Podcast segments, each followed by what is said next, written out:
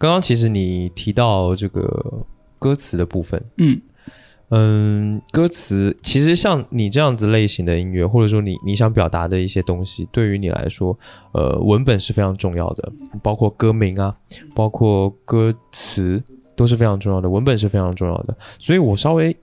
看了一下，也不是稍微啦，其实我还挺认真看了一下你的歌词。嗯，我觉得有很多首歌，或者说大部分的歌，你的歌词其实都有诗的感觉。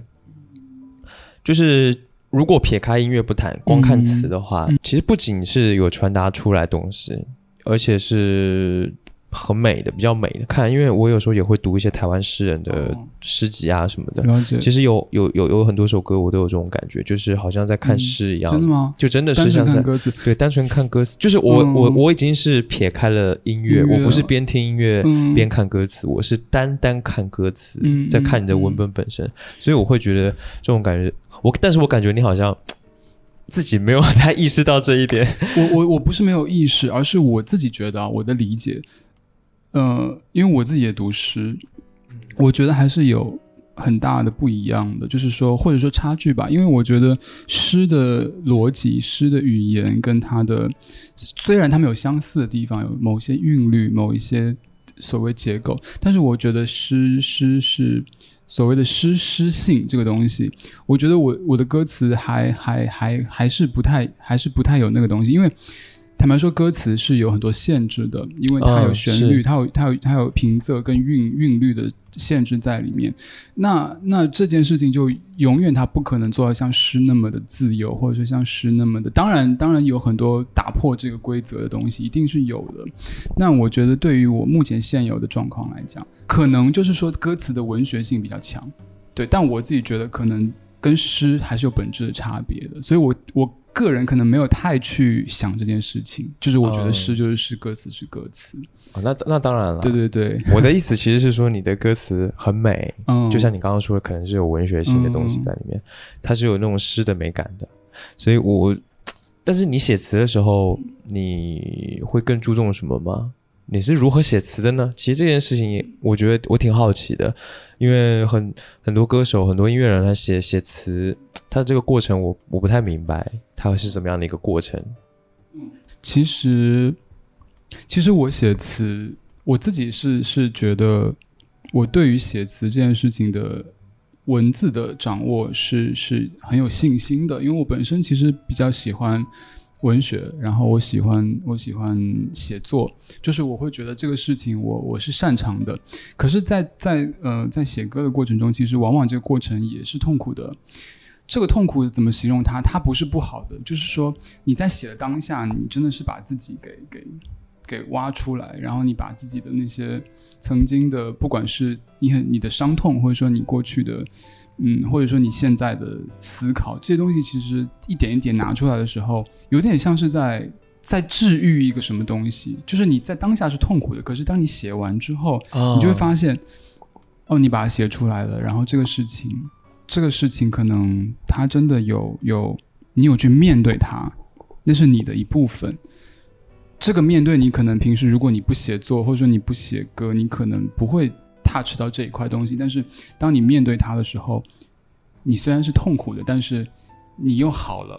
你懂我意思吗？就是是这个感觉。而且我以前可能很早以前是可能有会把旋律先写出来，就刚开始，因为那时候我觉得我不擅长写旋律，所以我把旋律先写出来，然后再填词。但是我后面就从我第一张专辑开始的歌，很多就是开始是词曲就一起写。同步进行，对对对，就就比较不会再去填词，甚至呃，当然一定有，就是有些不好的我会再改，甚至可能旋律出来有一些地方没填没填上，回头再补上去。但是大部分的歌都是词曲一起出来，就是我会比较觉得这个过程是比较好的。对于创作来说，我我希望我会觉得经验告诉我，这样子写出来的东西往往是比较容易打动人，或者说容易让我感动我自己的。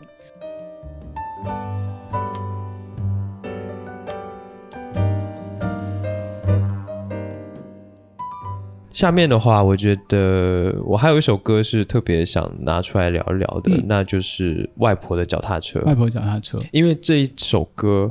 我听说是你原本提出来之后，公司不太想要这首歌是吗？对，一开始他们是反对要收的，我自己是很喜欢，因为我我自己觉得很感动吧，就是我自己写这首歌当下，我是觉得，嗯，甚至是觉得很想哭，就是是真的有哭吧，我不记得了，对，whatever，反正就是这是一个我生命中很重要的故事跟物件。嗯哦，，对，物件，因为演脚踏车艺博物馆，那这个博物馆怎么可能少这个东西？就我觉得这个歌一定要收进来，就是不管它，就是一定要收。所以我当时就坚持，我就坚持一定要把它收进来。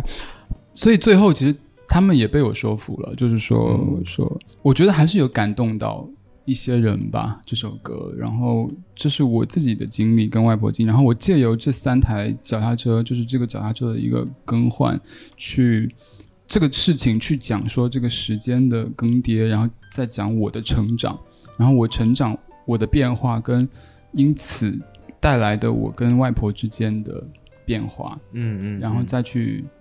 传递我对她的想念跟跟跟爱吧。嗯，呃，所以外婆有听到吗？她有听到啊，她反正她她应该喜欢吧？她就笑笑，她也不怎么说，她就说嗯好听，但是她也不会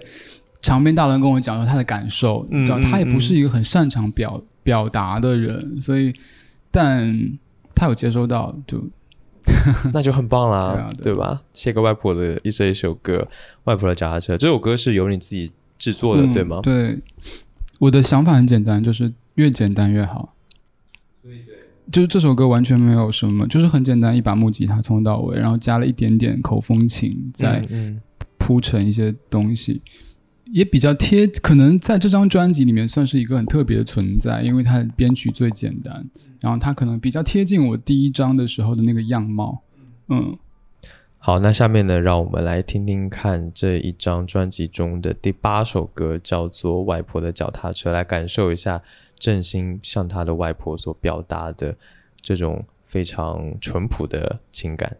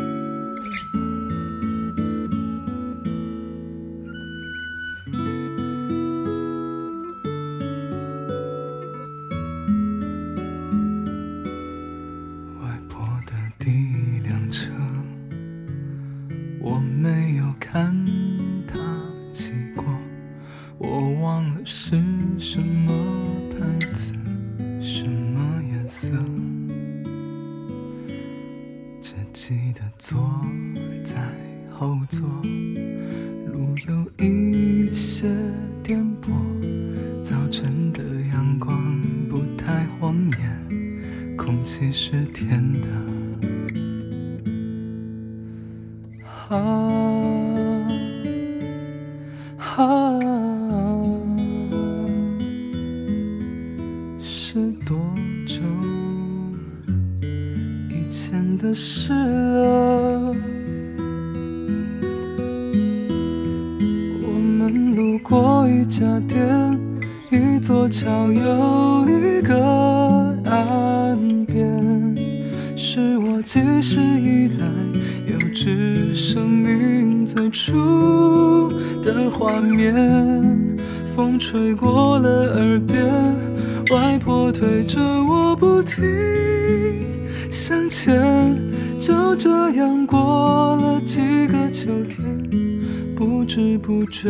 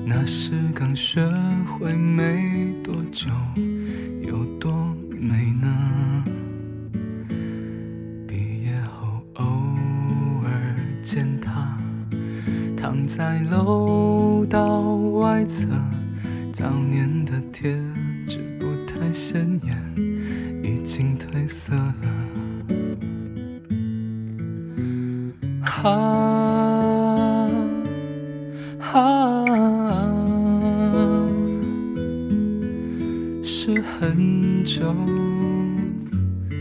以前的事了。车轮转过一大圈，一整年又一场烟花。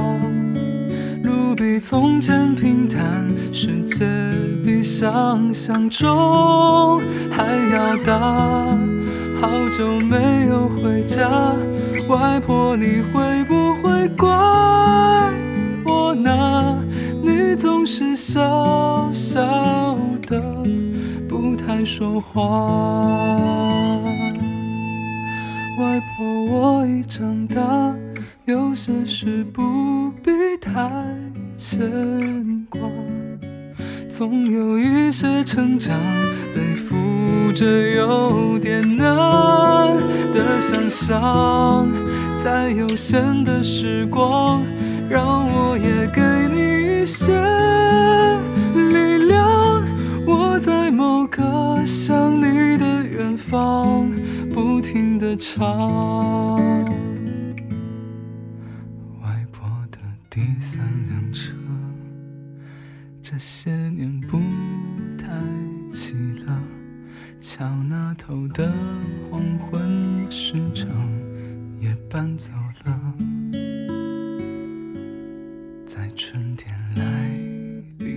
之前，许下一个心愿，走路去远方，把外婆的手轻轻牵着。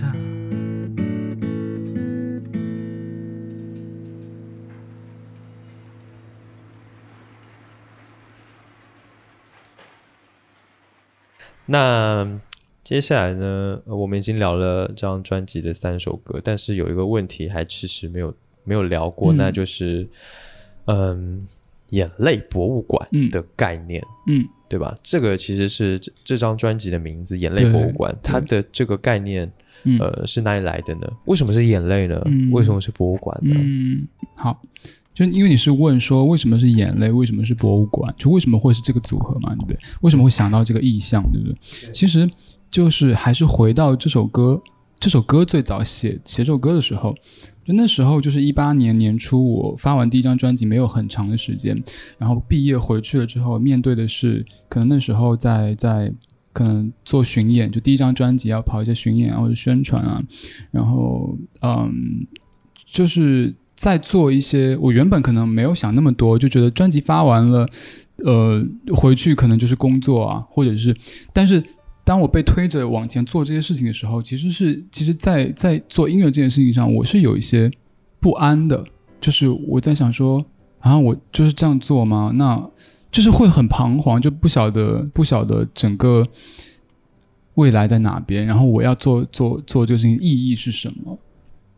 这是其中一件事情，就是让我在那段时间压力很大。然后再来就是在那段时间，就是跟家里人相处。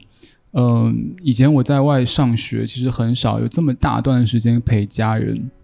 然后在那段时间，其实嗯也会有一些脆弱的时候，就是会，比如说跟我跟我妈妈的相处，然后我们就是会聊到一些东西，但是那些东西可能是以前你们从来不会去聊的，然后就会有一些比较触及到一些真的是很很心里面的东话，会会会去跟他聊，然后就会就是因为我妈她是一个很爱哭的人，她的哭点很低，然后我也是。我的哭点也很低，我就开始在想这件事情，就是我刚刚讲的工作上的怀疑、自我怀疑，然后再加上亲，就是跟家里的亲家亲人之间的这这个这个情感的连接，这个过程让我觉得，嗯，出发点这首歌的出发点就是我想写一首歌给我的给我的妈妈，嗯，我的生命是他给予我的，然后，嗯。他很爱哭，然后我也很爱哭，但我就想说，哭没有什么不好，就是它是一种情绪的表达，对，就是这件事情不应该被背负一个很负面的意义，我们不应该对这件事情有太大的压力。所以歌词想说，歌词写说，其实写我自己啊，从十七岁开始伤，比如伤感，在十七岁开始就不是不是一个负担。然后直到日子久了，谁替他们平反？就是我们过去所流过的那些眼泪，就是哪怕你。其实每一次眼泪都是很珍贵的，他的情感，他你可能都不记得了，但是在当下，我觉得那些东西是值得，是值得被被被记住的。对，所以我我在那个时候，就是各各种各种心情，让我想到了眼泪博物馆，因为我觉得，就那个时候开始整理家里嘛，也会觉得说，在整理那些东西的时候，就会哎，就是好像自己自己有一座博物馆，然后这个博物馆你展览的东西都是你曾经生命经验的那些物件。然后这个东西就会让我觉得它是它是很重要的，就是总之就是想写一首歌，嗯，然后想想要想要记录这些眼泪，然后想要想要把这个博物馆搭建出来。但那个时候想法单纯是这样，是到很后面很后面才又有了更多的新的歌，才决定用这个标题当专辑的标题的。嗯嗯，对对对，所以我刚刚讲的就是写这首歌的背后的故事。所以这个主题是后来写了《恋物癖》，写了《外婆脚踏车》，包括《海鸥》，就这些歌都串起来，我就发现，哎，哎，好像有一个什么东西串起来了，然后又有了新的歌，像《墙》《阳台》是后来写的，是因为，嗯，我有了前面那些歌之后，我发现，哎，博物馆里面还少什么？墙、阳台，对，就诸如此类，我就会往里面，包括《过于喧嚣孤独》，他讲地下室跟天花板，就这些东西都是后面慢慢慢慢，我觉得。这个线索越来越完整，就框架就把它搭建起来了，大概是这样。也挺特别的，因为嗯，博物馆这个东西，它其实给我的第一印象就是，它首先它是一个建筑，嗯，它刚好又是你空间失学的 这个概念当中的一部分，所以我觉得很很契合。它是一个很完整的概念，甚至可以说是比较私人化的东西。我的感觉是这样，在你的这座博物馆里面，对对，每一首歌都是有一个故事。对个人的情感，对个人的情感。那你刚刚说的，就是那个眼泪的那个话题。其实我眼泪这个东西，就像你说的，它真的不是一件坏事，它是一个很自然的一个生理的反应。对，它随着你的情绪，它就很自然的出来了。对，所以它是一件非常自然的事情。它是一个表征。对对对，它它的那它的背后的原因，只是因为你有情感的波澜，或者是对对，所以它。它代表的东西是一件，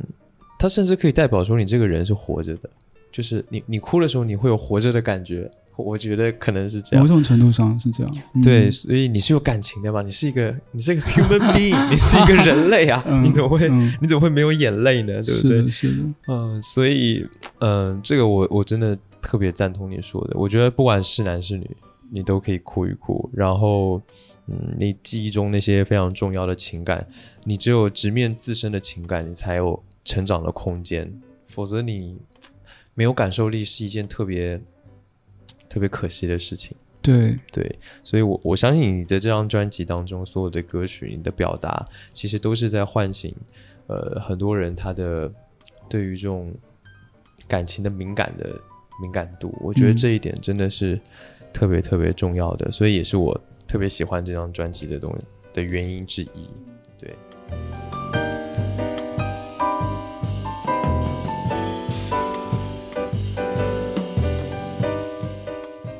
好了，那 下面呢，嗯，聊了这张专辑很多的事情，其实我特别想聊一些别的，比较轻松的。首先，我觉得真的特别感兴趣的是。你自己喜欢听什么样类型的音乐？虽然你刚刚说你自己也听得很杂，对，呃，我相信不管呃很多乐迷还是很多人来说，他他他其实听的歌都很杂，呃，尤其是音乐人，肯定是各种类型的都听。你有没有自己特别偏好的类型的音乐，或者说呃风格啦之类的？其实我也很喜欢摇滚乐，对，然后我小时候当然就是听听流行歌嘛，就最早。诶，我成长的那个年代，可能九零年代末，然后那个时候。听听到的，呃，刚好有一批，就是我们所谓的，就是那个时候大陆的校园民谣的默契，校园民谣的末期。那时候李健，李健，然后这个这个许巍、朴树，就那那那个是我小时候那个长大那个水木年华那时候，李健可能还不知道他是谁，但水木年华的羽泉，你知道吗？就是那个时候听的这些东西，是我最初对流行音乐的启蒙，尤其是朴树啊，呃，羽泉啊，那时候就是会觉得说。哦，那是我听到我觉得好听的东西，不像那不是被动接受，是我主动想要去听的。哦，然后包括是我记得二零零三年那时候我上五年级，《生如夏花》，就是被那张专辑感，就是我根本不懂他在说什么，但是我就是好喜欢。那时候你说一个小屁孩怎么可能会懂《生如夏花》？就是单纯的那个音乐的东西来感动，然后甚至我觉得。我我我应该是对那个歌词还是有有感触的，虽然我不懂他在讲什么，但是我就觉得我是这耀眼的瞬间，我是来自那个天边刹那火焰，我觉得我靠太屌了，这是什么词？这是什么？这太酷了！就是我就觉得天哪，然后这么好听的歌，就那个触动，那是最初的一个最初的一个感感动。嗯，然后后来就听很多流行歌，嗯，对，中文的，然后西洋的都听，然后到大学的时候。到大学的时候就开始听了很多。那时候我的我一零年上大一，然后一一一二，就那段时间听了很多民谣跟摇滚的东西，就是所谓的所谓的独立乐团，或者是说包括新民谣。那个时候那个赵雷、宋冬野，就是这，就是就是听很多这种这种东西。然后那个时候也开始。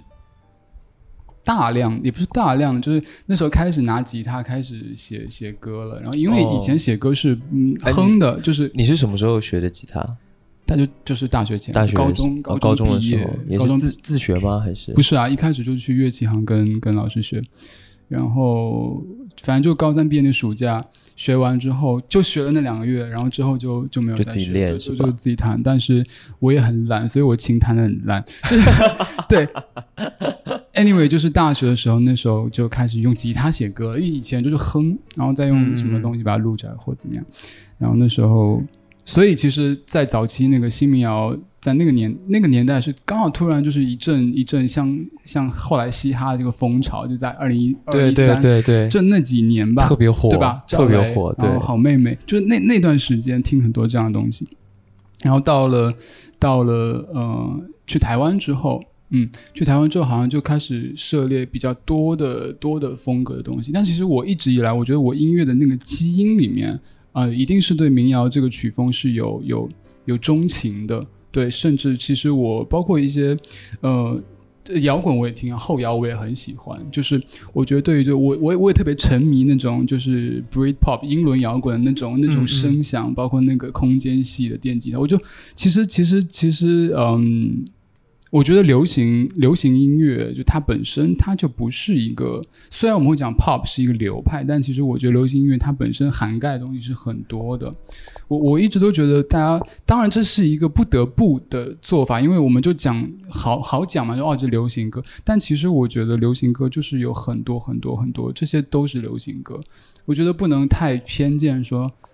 对，这就是流行歌啊！甚至我觉得我第一张专辑也是流行，就是它也不严格严格意义上，它也不算是民谣。就我如果讲的严格一点，因为我对这件事情还挺介意的，所以哦，你挺介意别人一直说你呃，我不是介意别人说我是民谣，因为无可厚非，我第一张专辑确实就是有民谣的元素嘛。对对对，包括城市民谣这个概念也是我自己提出来的，因为我觉得。本来城市民谣就没有一个基，没有一个共识。什么是城市民谣？没有人讲过。但其实城市民谣，我的理解就是，它其实就是因为城市化嘛，城市化、工业化之后的的的的的一个一个一个比较是精神上的一个东西。然后我觉得第一张专辑刚好城市之间的故事，所以我觉得很适合这个。所以坦白说，这是我自己给我自己的一个，我我也不能说什么，但我觉得 OK，它是城市民谣，我是觉得 OK 的。但是。我我会觉得还是流行音乐，对，就是这就是我我明白我的想法，对对，其实就是不管嗯你是民谣啊，你是摇滚，你是呃 hip hop，还是你是有的没的电音，对电音什么 trap，然后 EDM 或者是之类的，所有的所有，就它不是古典音乐或者是什么功能性的音乐，它只要能够嗯出现在很多人的嗯。呃，听歌的范围之内，它其实就是一种流行，对对是吧？所以 pop 它并没有一个什么特别，对，到底什么是 pop？特特别定式的东西，对你没有办法说，嗯，啊，pop 就是用什么什么乐器，用什么什么乐器，然后它采用什么样的结构，什么样的，就是没有这种没有这种规定嘛？只能说，呃，大部分的嗯 hit 的歌，它可能会有一个平均而言的一个框架结构，或者说和声的走向，但其实这些东西。都只是说因为比较多，但不代表就是这个，是就是对。对啊，像像韩国韩国的所谓的韩国流行音乐，对嗯。K-pop，、其实这所谓的 K-pop 里面，它里面有好多好多所谓其他风格的东西，嗯它就是混在一起了，它就是融合在了一起，对对对。然后做出了一个 pop，、嗯。所以所以这个这个问题真的确实很有趣，这个问题真的对，这个要展开讲或讲很久。这太多了，这个这个问题真的特别有趣。对你刚刚问我什么，我突然想到，我我在回答什么？我问的是你喜欢听什么类型哦的音乐？对对对对对 对啊！那你说我我我其实，譬如说嘻哈我也会听啊，只是嘻哈不会是我频率特别多的，嗯对或者说听什么最多呢？现在最多类型吗？嗯，我觉得就摇滚、民谣吧。还是摇滚跟民谣嗯会听得多一点？对对对，有没有什么嗯或者有一些歌，我觉得我都不知道怎么分类，就是啊？一些、有很多种歌，对吧？对有一些甚至可能，其实现在很多卧室音乐或者是一些 singer songwriter，他他就、嗯他就没有，你要怎么跟他界定呢？没法。我只能就说那就是流行歌啊，对对没有什么。对对对，如果一定要问我种类，我觉得可能涵盖比较多的民谣、摇滚，然后我想不到了什么特别，就是一定是我，因为还有什么电电电子乐、爵士乐？呃，funk 呃，funk，呃但是 funk 其实它也，哦对，funk R&B，如果真的分很细，如果就是分得超细的话，对对对原来是太多了，那真的就太多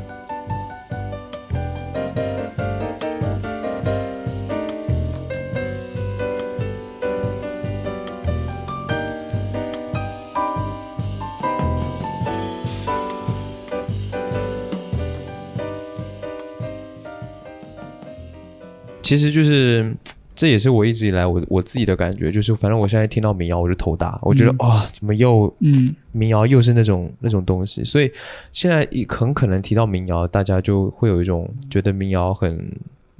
很廉价，或者说比较轻视民谣这个东西，觉得它，嗯、这个音乐制作也不难，没有甚至没有技术难度，然后又很口水啊什么什么之类，反正就是这种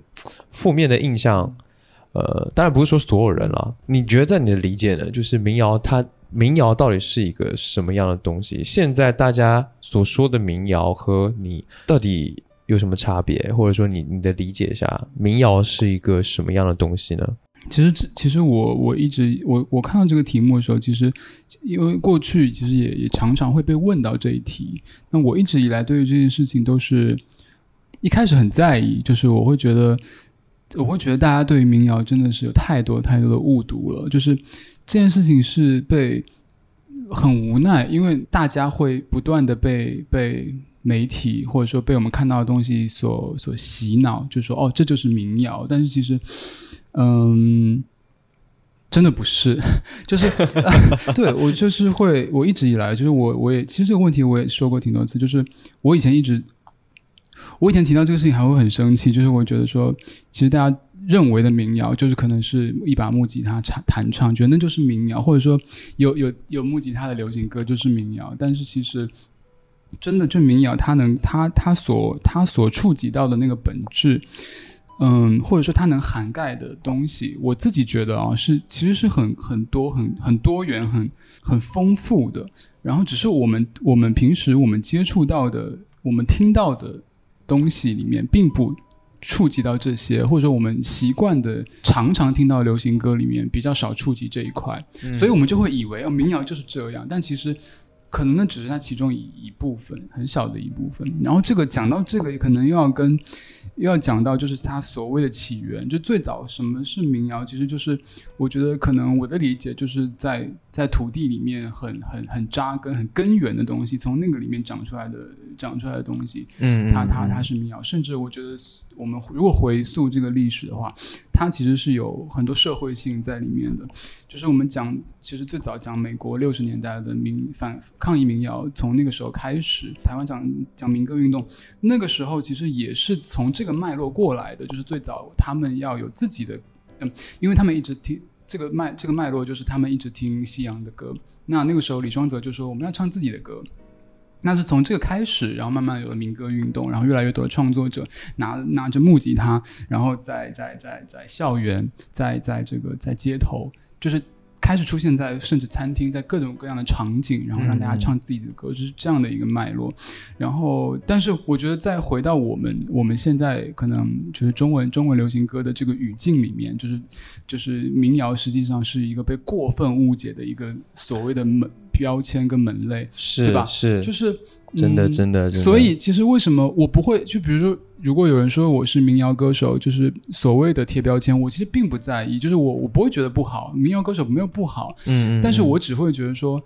那是大家的误解，但这个事情套用我身上，因为我说实话，我觉得我跟真正的民谣那个本质的东西还差得很远。我觉得，我觉得我离它是遥远的。我我我的我的，当然第一张专辑我有一个一个移动的轨迹，一个迁徙迁移的轨迹，那是从那是我自己个人生命经验出发的东西，所以我不会觉得它，我觉我觉得它就是城市民谣，我觉得无可厚非，嗯我接受。而且城市民谣那是我做第一张专辑的时候我自己想到的嗯标题，嗯嗯所以我接受它。可是，在我呃，首先就是我可能我们刚刚我们前面不是有聊到，就是这三年来对音乐的理解有没有变化？就是就是人都是会成长的嘛。然后我自己喜欢的东西又很多，那我一定也有我想要尝试的东西。然后我也从来不觉得我就是要做民谣，我觉得就是流行歌啊，就是我我不会觉得它一定要被框架住。所以，所以在我的理解，民谣是什么？嗯，就是很难讲。我刚刚讲到的，就是可能是比较学术上的理理论上的一些定义，但是对我来讲，我觉得真实的，然后自由的在传达你想讲的东西，嗯，它就是跟民谣的精神是一致的，我觉得是这样。然后，然后，但是我觉得我现在讲这个事情，其实我不晓得大家有没有办法 get 到，就是，但是，嗯，即便大家能理解到，我这样讲有点悲观哦，其实也没有什么用，因为嗯，这样讲其实是很 我懂你的意思。对，但是只能说，我觉得其实大家不用觉得说，就是木吉他弹唱就是民谣，就是或者说民谣只是木吉他弹唱。对，现在我觉得最大的问题就是，大家觉得民谣就是就像你刚刚说木吉他弹唱，然后很简单的民谣就不只是这样。你例如说，嗯呃，我有一个很喜欢的乐队叫交工乐队，啊，台湾的交工乐队，呃，声响，对，呃，林声响，对吧？但我觉得他们那种表达，他们那种非常本土的，呃、嗯。呃，非常就像你刚刚说的，很扎根在嗯，扎根在民间。的、很嗯土壤里面的这种东西，我觉得，我说它是民谣，我觉得这是真民谣，或者说嗯。我们再前面一点提到那个野孩子，嗯，对吧？就是很土，西北的对那个地，就是它有它的，它一定是有地域性的。对它的地域性是很表，呃，肯定感觉是特别重的，对对吧？像呃野孩子就说它土，这个土就不是、嗯不是贬义嘛，是指嗯他的那种呃你刚刚说这个西北的这种感觉，对嗯那种土壤的感觉，所以民谣其实真的特别丰富。希望大家就是在认识这个东西的时候，可以呃不用那么肤浅，不用那么就停留在表面，或停留在一些商业的，停留在一些呃别人灌输给你的这种感觉。对我我我我个人是希望是这样。对，其实我我会觉得，话又说回来，就是其实无所谓，就是你觉得它是民谣，它就是民谣了，就是因为本身这个概念就已经被已经被扭曲了，所以我觉得无所谓，就是你觉得它是民谣就是民谣了，就是 我懂你嗯意思，就我也挺无奈，就是但是就也没关系了，嗯就也还好。对，因为我觉得是这样的，就是我们有时候也不得不去，虽然我们抗拒标签，但是。呃，它它还是会帮助我们去分类，需要去表签述，吧？对有我们在些标签表述是需要的时候，我们要借助这个标签来表述，那那你就必须要用到这个标签，所以所以也也无可厚非。所以我现在很坦然，在面对这件事情上，就是甚至我我自己看到有一些平台上把这个专第二张专辑就是《眼泪博物馆》也归类在民谣，我其实我我其实就是也也 哎，就那样吧，算了。我不会，我以前可能会生气，但我现在也不会了，因为我觉得。嗯就是每个人的理解不一样，就是，嗯、虽然它就是有很多，你刚刚说合成器有变多，对啊对啊然后再来就是声响上，就是它就是一个流行流行音乐的东西，但是怎么说呢？大家喜欢叫我民谣歌手，那我觉得也没有什么不好啦，就是对，从你的表情上呃就是看出来的一种，因为有种无奈的感觉。必须说，就是你也你也有体会嘛，就是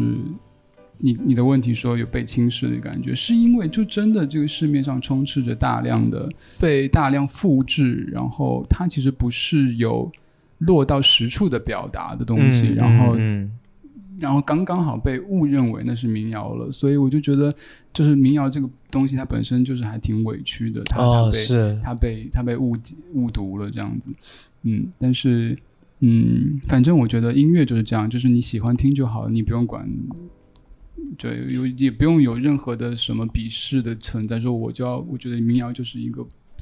你没有必要，就是就你喜欢听就听，不喜欢听就不要听就好了，对对对对，真的真的是这样。所以，我我我我因为做过很多，就是有点像科普一样的、嗯科普某种对嗯某种流派或者说风格之类的。哦但其实做下来，呃，我会发现有一个事情，就是所有的音乐，它最终你去探讨它的一个源头的时候，嗯他们感觉所有的音乐其实都来自同一个东西。嗯就是最终它是来自同一个，可能是社会的，或者是呃一些更古早的历史的东西，就是它是从那边来的，但就是会让我感觉其实有一种殊途同归的感觉，嗯不管你是民谣也好，你是摇滚也好，还是什么也好，其实大家最终听音乐听的到底是什么呢？嗯你听的绝对不会只是一个。嗯，一个风格，一个嗯。既定的标签给你的印象，你你去最终要听到的是它到底在传达什么对，而这个传达有没有传达到你那边，对有没有传达到听众心里，有没有传达到听众的耳朵里面？对，我觉得这个是听音乐最重要的。对对对，所以就像你刚刚说的、啊，你各种音乐分类还是什么，它其实只是一个方便方便的工具，对对对。对方便的表述，方便你去嗯。搜寻、呃音乐的一个对过嗯嗯归类的一个过程。所以嗯，这个方面。对他无可厚非。所以就是回到你刚刚说的那个最重要的东西是有没有把这个信息传递出去，有没有沟通，有没有真的跟他建立沟通，或者说真的让他 get 到你要传达的是什么，这个嗯最重要。嗯，对，所以嗯，希望大家就是能够有耐心的去听呃音乐，然后去发现这个音乐到底在传达什么，它有没有传达到你的心里。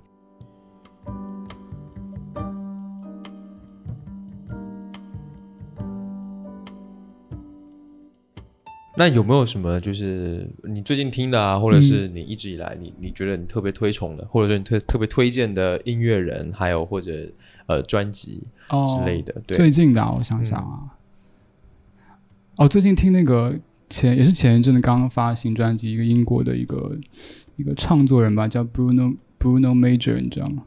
嗯，我听过，嗯，他。最近发的，他其实很久以前也发过专辑，但是我觉得这一张专辑跟他刚发的这张跟他以前的歌也不太一样。我觉得这一张就比较，呃我觉得这样的情绪跟氛围更更更浓厚，就是更更更强烈。就是我在听这张这张专辑的时候，就是更被他被更被他吸引。然后专辑名字有点长，我有点忘了，就是 Bruno Major 的这个。对你刚好找一下，然后我们来听一下好了。To let a good thing die，就是是就他讲到死亡这个事情啊，就是其实我有讲这个博物馆，就是其实博物馆的东西其实也是死，就是我们因为因为很多是它已经死掉的东西，我们会把它陈列起来，就是就讲到死亡这个概念，就是我们在观赏，我们在陈列，我们在我们在在重新审视的东西，实际上它都是死过的死过的东西，它已经是它我的意思是它消逝了，它已经是过去的东西了。因为博物馆或者说美术馆，你陈列的展品大，尤其是博物馆，就是嗯，你是在凝视一段历史。嗯，然后你在，甚至它跨越了时空，你在，你在，你在凝视它。嗯，我想讲的是，就是这个专辑里面其实的东西也都是消逝了的，就是就是我我会想把眼泪流下来，实际上跟这个概念是吻合的，就是把消逝的东西，就是它已经死掉了，但我我我就是把它陈列出来，就是刚好跟这首歌的主题又又很契合，就是我听到这个歌的时候，就是深以为然，就是我会觉得哇，嗯就是嗯，就是某种某种程度上的一个契契合对对对，了解。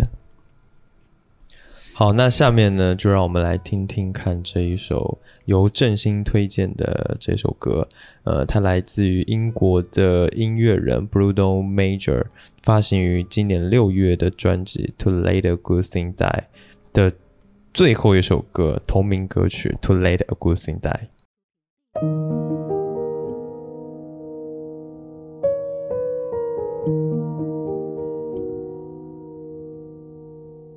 You can't ask a tree to blossom if it isn't spring. Don't leave the house at midnight and expect the birds to sing. If you're looking for a reason, you needn't even try. Sometimes it's time to let a good thing die. You can't conjure up more money if you've only got a dime. No use praying for your younger days if you're running out of time. You can take a horse to water, but you can't teach fish to fly. Sometimes it's time to let a good thing die. You can't light a fire from nothing, or clap and make snow fool. You can't summon love up in your heart if it isn't there at all. Life isn't like the movies, but it sure will make you cry. When it dawns on you, it's time to say goodbye.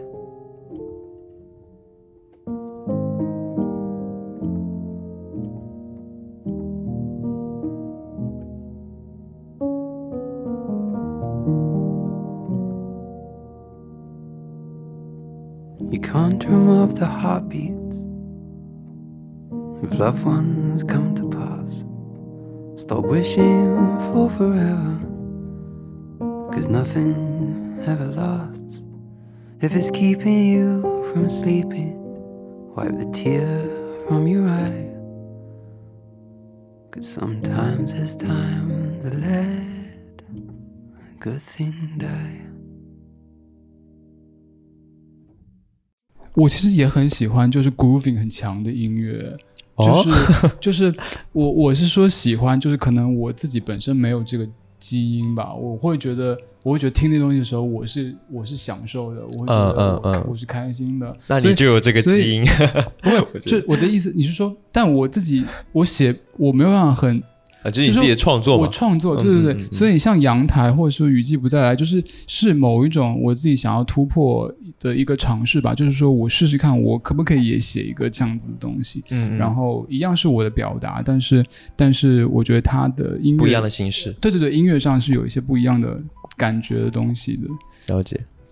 就以前甚至我乐手说我没有 grooving，就是是这样，就是我以前写歌都是会觉得那个旋律是最重要的，就是这个句子、这个歌、这个个线条、旋律是最重要的，但是我我会比较忽视忽视 grooving，然后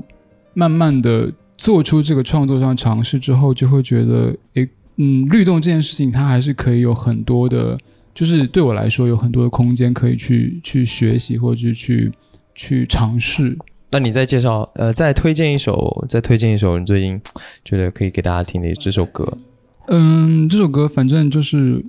我自己也是无意听到，我不晓得这歌手是谁，但是听到这个这个编曲跟这个节奏的时候，我觉得就是很舒服，就是他的这个，包括他的嗓音，就是就是淡淡的，然后在这种这种这种有点行进感的这个鼓点里面，就是让我觉得有一种有一种那种漂浮感。对我也不晓得这个曲风是什么，但是我觉得会让会让你觉得放松，跟跟跟跟舒服。对，就如果我就觉得，因为刚刚在讲的东西，包括 包括刚刚推荐的那个歌，都有点太好像有点太低沉了。我就想说，那就对。包括我们刚刚在聊 grooving 这个事情，就是我自己其实也喜欢律。就是像 funk 我也会听啊，甚至可能 reggae 或者是呃，甚至我也会听 trap，就是一些舞就舞曲类的，就是我会觉得我也是享受在里面的，只是我可能现阶段我没办法做做这样的音乐，但是不代表不不代表你不听这样的音乐啊、对我啊还是喜欢的也不代表你不接受，或者说对吧？对对你反而是喜欢的。其实有，嗯，其实有很多音乐是，呃，都是我都是喜欢的。对啊，对，只是只是呃做不做而已。其实嗯真要做，学习一下或者怎么样，就是感兴趣的话，也许可以尝试。我知道嗯是吧？不知道以后的事谁知道呢？对不对？听起来有点可怕。就是哪一天你突然跑去做做做 hip hop，然后在那边 rap，太可怕了，感觉很很很有意思。太可怕了。OK，那下面呢，让我们来听呃振兴推荐的第二首歌曲，来自歌手 Arlo Parks 的发行于二零二零年的单曲，叫做《Eugen》。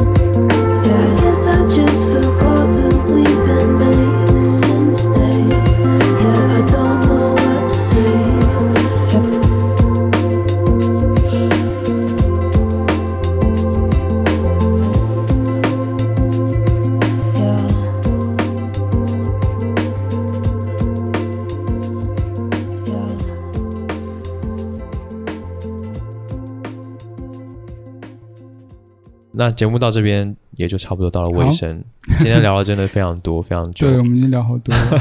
聊得很开心。是的，是的。对谢谢你。那谢谢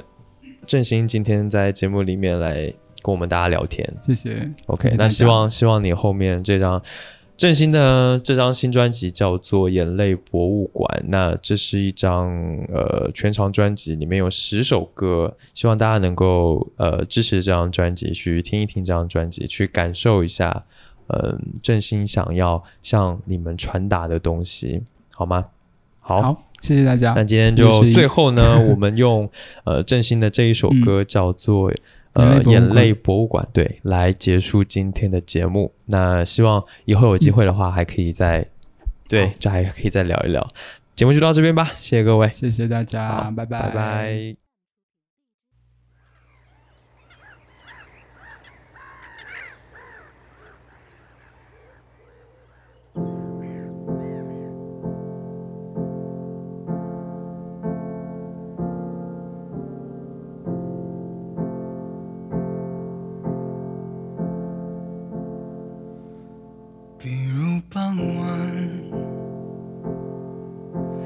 天光将尽的窗外，开始觉得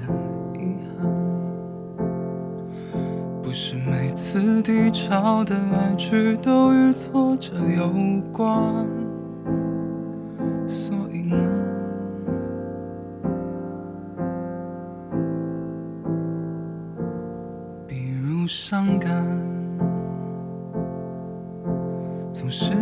最开始，便从没觉得是个负担。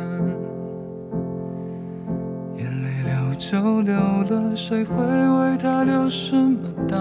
案？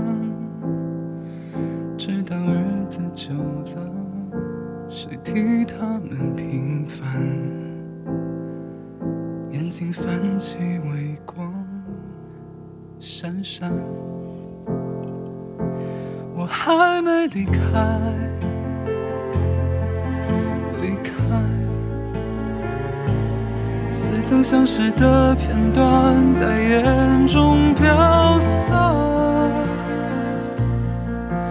扬起记忆的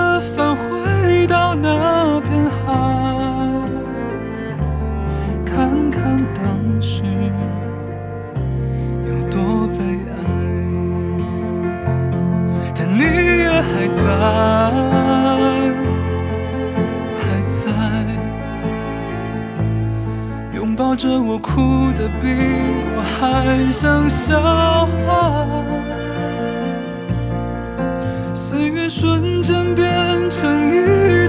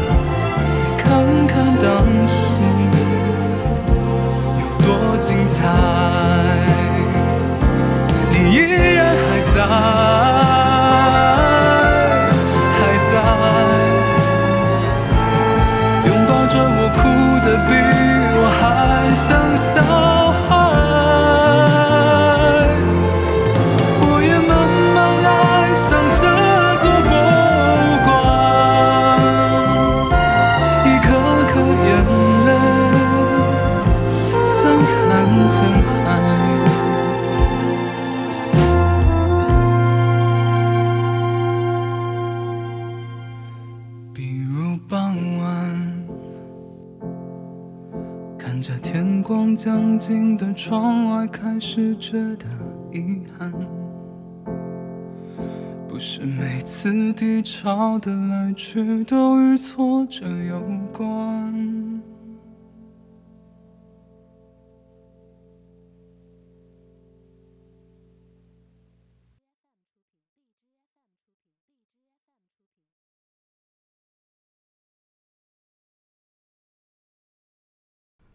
哎。